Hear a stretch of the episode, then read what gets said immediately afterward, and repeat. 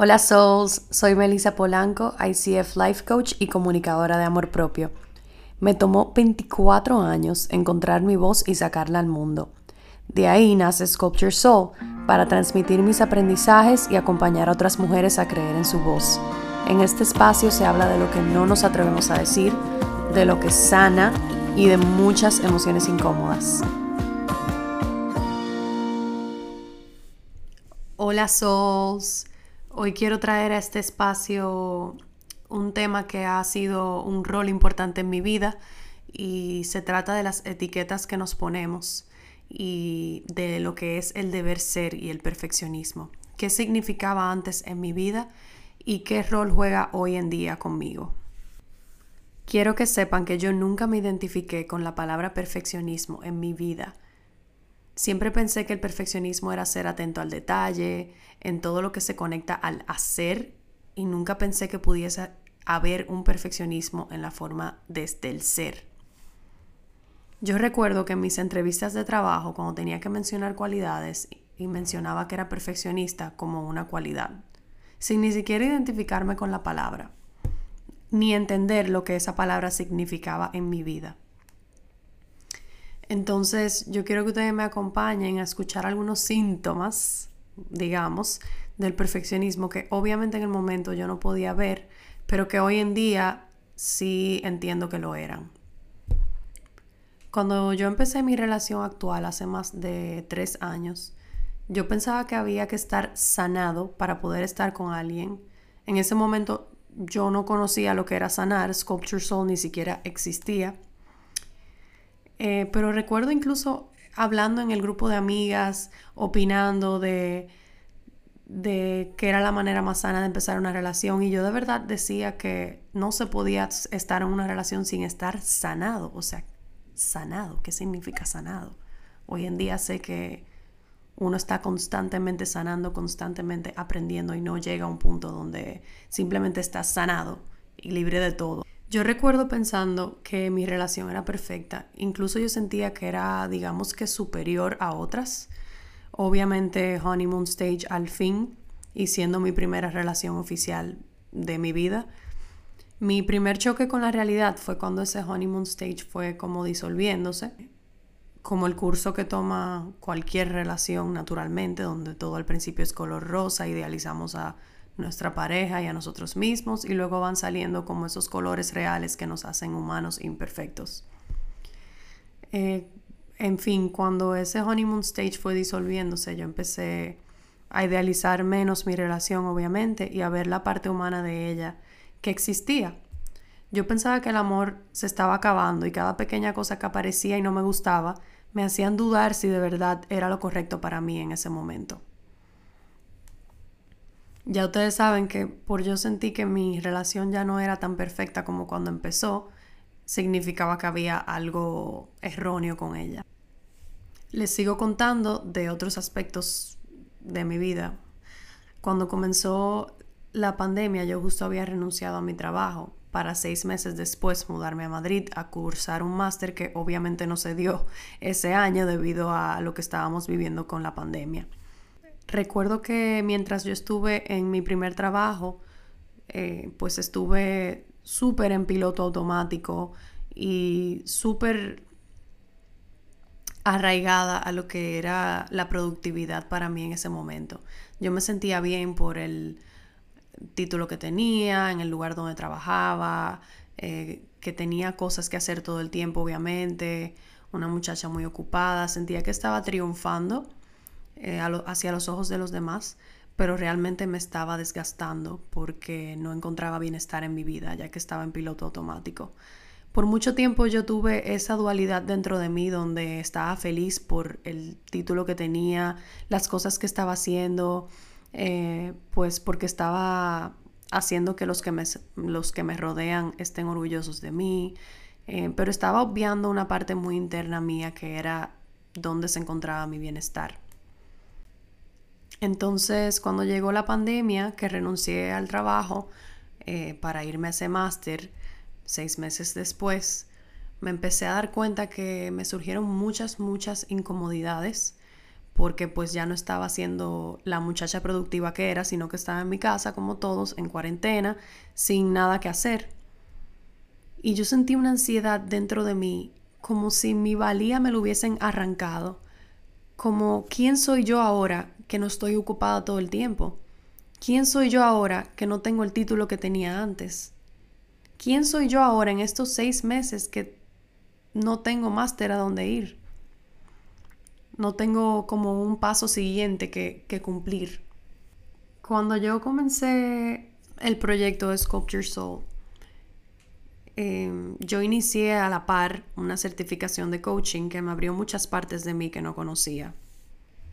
En parte, cuando yo empecé el proyecto de Sculpture Soul, yo sentí mucho lo que, lo que le llaman el síndrome del impostor era como, ¿quién soy yo para compartir todos estos mensajes? ¿Qué título tengo yo para poder hablar de bienestar? ¿Qué título tengo yo para poder referirme a lo que es mi caminar y explicar lo que es sanar para mí? Y por mucho tiempo, mi página de Sculpture Soul y mi certificación de coaching me sirvieron casi que para convencerme de que yo tenía derecho a compartir mi caminar. Y pues por mucho tiempo me puse mucha presión en el título que yo cargaba de, hacer esa certificación de coaching y lo que eso significaba para mi vida. ¿Cómo lo explico mejor? Si bien es cierto que en uno de los episodios, en el episodio del perdón, les expliqué eh, lo que yo había pasado en mi vida, en un pasado, cuando traicioné a una persona, eh, yo cargué mucha culpa muchos años.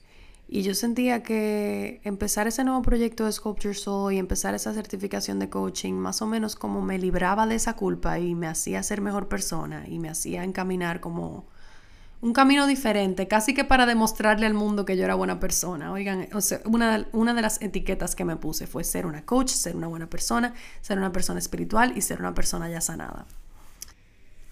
Al tener esa presión, me acuerdo que eso bloqueó muchísimos como potenciadores de aprendizaje para mí.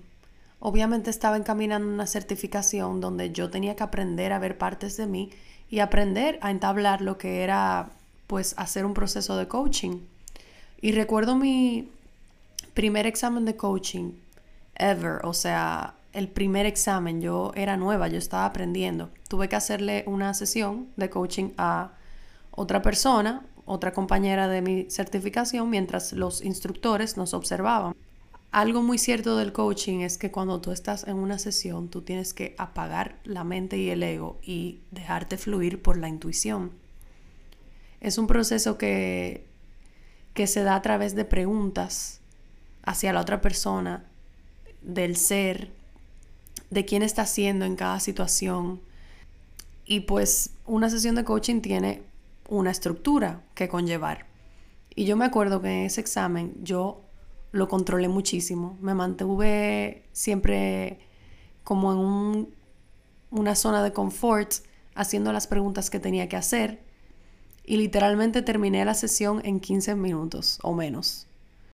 Y luego, cuando me dieron el feedback, no fue la retroalimentación que yo estaba esperando. Y recuerdo que se me hizo un nudo en la garganta al escuchar la retroalimentación. Y comencé a llorar. Comencé a llorar delante de todos mis compañeros, de mis instructores, y yo no entendía por qué yo estaba llorando. O sea, mi mente sabía que yo tenía que recibir la retroalimentación, normal, pero algo en mí adentro decía como que me fallé, como que fracasé, como que no llegué al estándar donde yo quería llegar. Y esa noche, después de ese examen, me quedé reflexionando mucho de dónde viene esta presión que yo me tenía a mí misma de que yo tengo que ser toda una profesional y hacer mi primer examen ever a la perfección, si yo todavía estaba aprendiendo. Y me empecé a hacer preguntas, ¿qué tan altas son las barreras que yo me pongo? ¿Qué tan crítica soy yo conmigo misma? ¿Qué esperaba yo de mí misma en mi primer examen? De un curso donde se suponía que yo estaba aprendiendo poco a poco y que de la primera no me iba a salir perfecto. Y empecé a darme cuenta la presión tan grande que yo tenía de mí misma, de cumplir con esa etiqueta, de ser una coach, de ser buena persona eh, y de ser buena en todo lo que me propongo sin antes darme el chance de vivir el proceso y aprender. Y fue ahí donde yo empecé a aceptar que, conchale, quizá yo soy perfeccionista, pero me costó aceptarlo. ¿Cómo yo me di cuenta que era perfeccionista? Por los ejemplos que les acabo de contar. Cuando inicié mi relación pensé que tenía que ser perfecta, si no, no estaba funcionando. Cuando inicié mi certificación pensaba que ya tenía que ser profesional y perfecta o no estaba funcionando. Cuando renuncié a mi trabajo sentía que tenía que tener otro título, otra razón de levantarme en las mañanas, otro sentido de productividad para, para que todo vaya bien si no algo no estaba funcionando. Cuando inicié mi página de Sculpture Soul sentía que ya tenía que estar sanada y ser una buena persona por estar comunicando bienestar y amor propio. Si no, algo también andaba mal. Entonces me empecé a cuestionar, ¿desde dónde yo estoy haciendo todo lo que yo estoy haciendo con mi vida? ¿Cuál es el propósito? ¿Cuál es la intención? ¿Me permito aprender? ¿Me permito fallar? ¿Qué tan altas son esas barreras que me estoy poniendo? ¿Qué tan crítica soy conmigo misma? Es muy doloroso no permitirse ser es muy doloroso no permitirse fallar. Es muy doloroso no permitirse ser menos que perfecto. Ahí empecé a pensar todo lo que yo he estado haciendo en mi vida. ¿Para qué y por quién las estoy haciendo?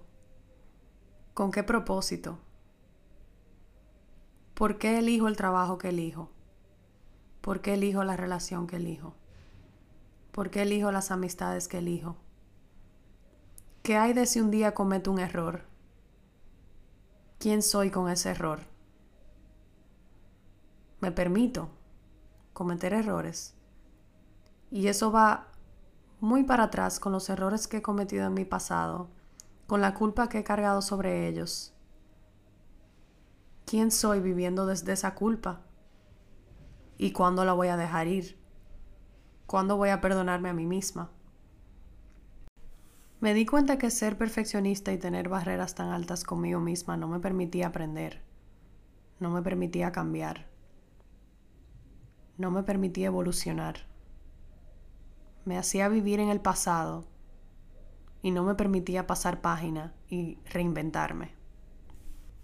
El truco de ser perfeccionista es que literalmente pones tu valor en qué tanto haces y te olvidas del valor que tienes simplemente por ser.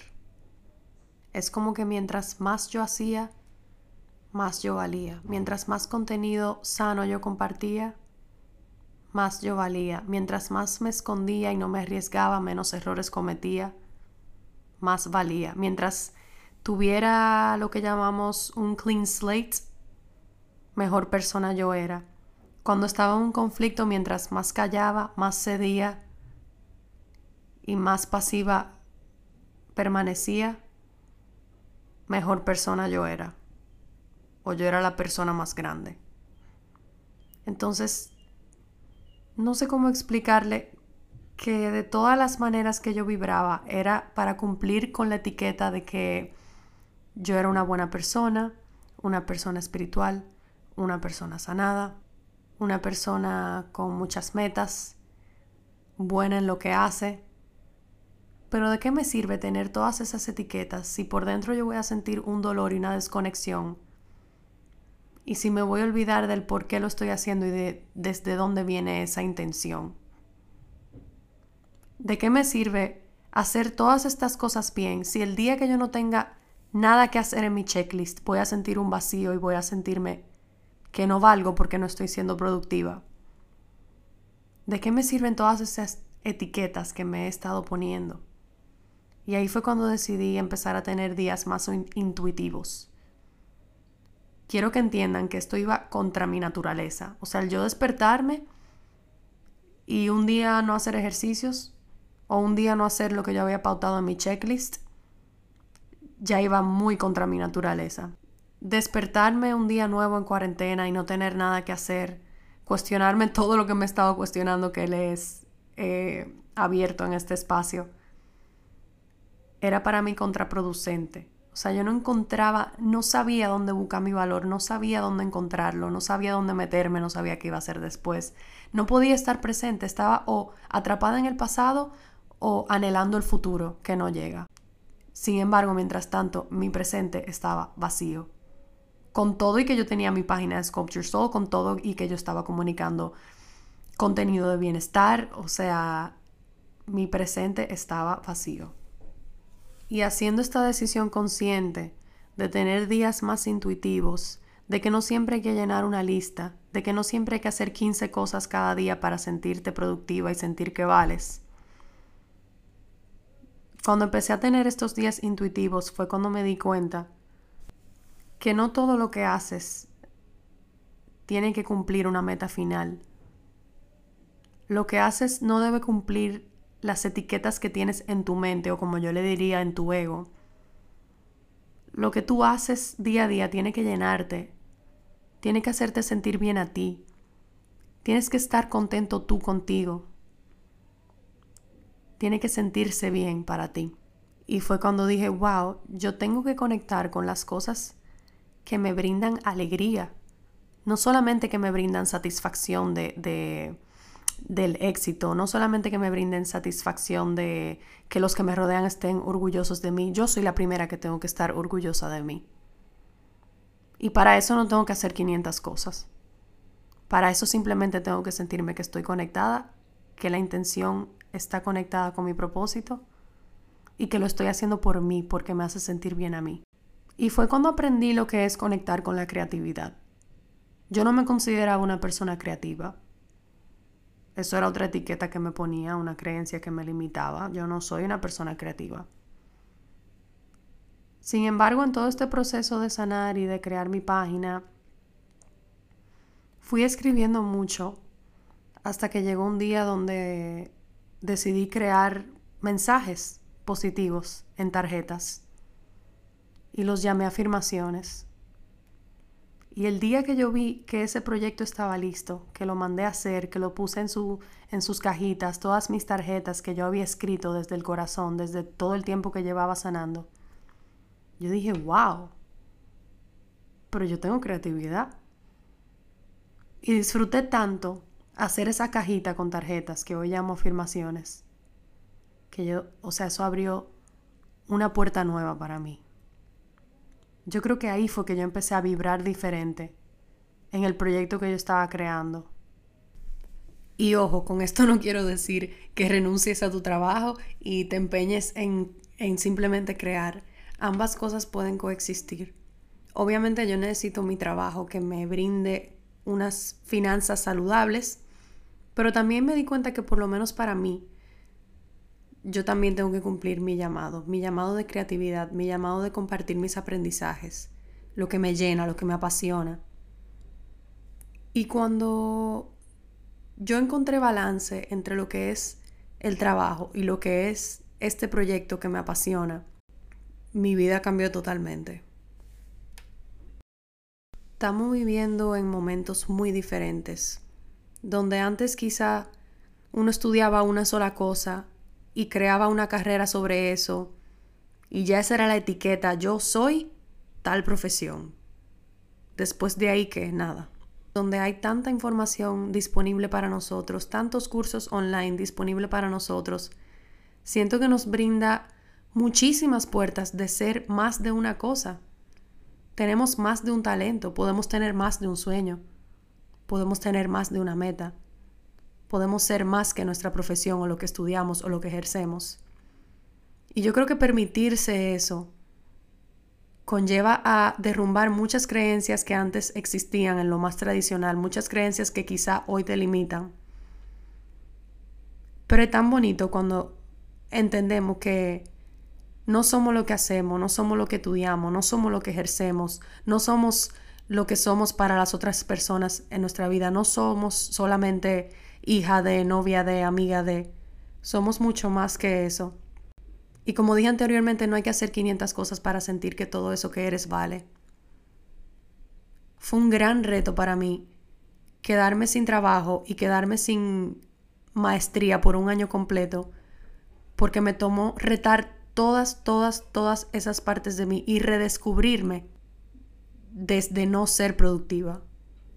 Redescubrirme desde quién soy yo sin hacer nada, respirando, existiendo, creando, aprendiendo, desaprendiendo. No significa que hoy no tenga dudas de si en algunas áreas de mi vida estoy haciendo lo que estoy haciendo por mí o por no decepcionar a alguien más.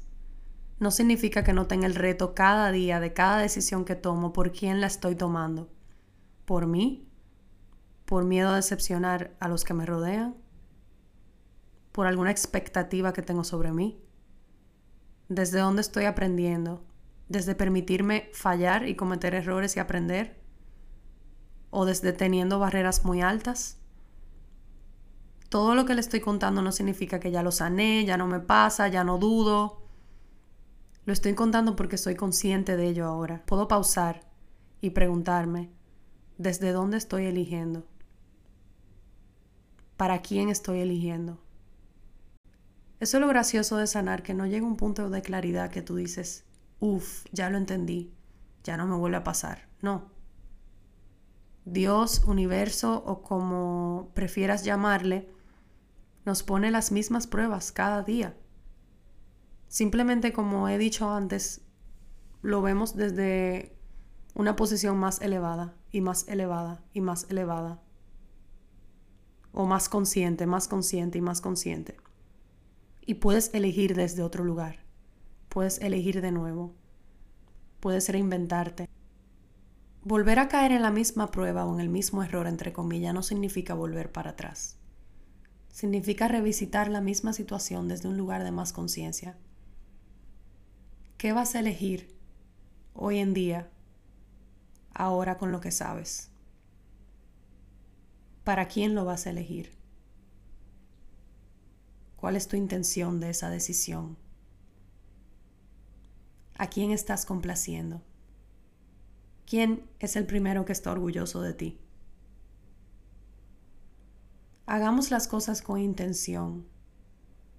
Hagamos las cosas desde el corazón. No dejemos que nuestro carro se ponga en piloto automático. Hay que hacer ese check-in que siempre digo con uno mismo para revisitar todas esas áreas de mi vida en la que estoy ahora y si todas esas áreas y esas decisiones que estoy tomando conectan conmigo y con mi intención y con quien quiero ser. Toma este momento para pensar en todas esas áreas de tu vida, amistades, amor, familia, trabajo, para ver si realmente conectas con ello y si realmente es el camino que quieres para ti. Sé que incomoda hacernos estas preguntas. Sé que a veces da pereza hacernos estas preguntas. Es más fácil estar en el go, go, go diario y evitar cuestionarnos, evitar dudar. Pero la duda es buena. Sin duda no hay preguntas. Sin preguntas no hay cambios. Sin cambios no hay evolución. Y sin evolución estamos estancados. Atrévete a reinventarte. Atrévete a hacer más de una cosa. Atrévete a preguntarte quién eres sin todas esas etiquetas que te pones. Si te identificaste con este episodio, recuerda compartirlo en tu plataforma de redes sociales favorita y dale al botón de subscribe para que te lleguen las notificaciones. Para más contenido de bienestar puedes seguirme en Instagram como Sculpt Your Soul rayita abajo. Puedes comprar mis afirmaciones en flor de café y recuerda, love yourself 100%.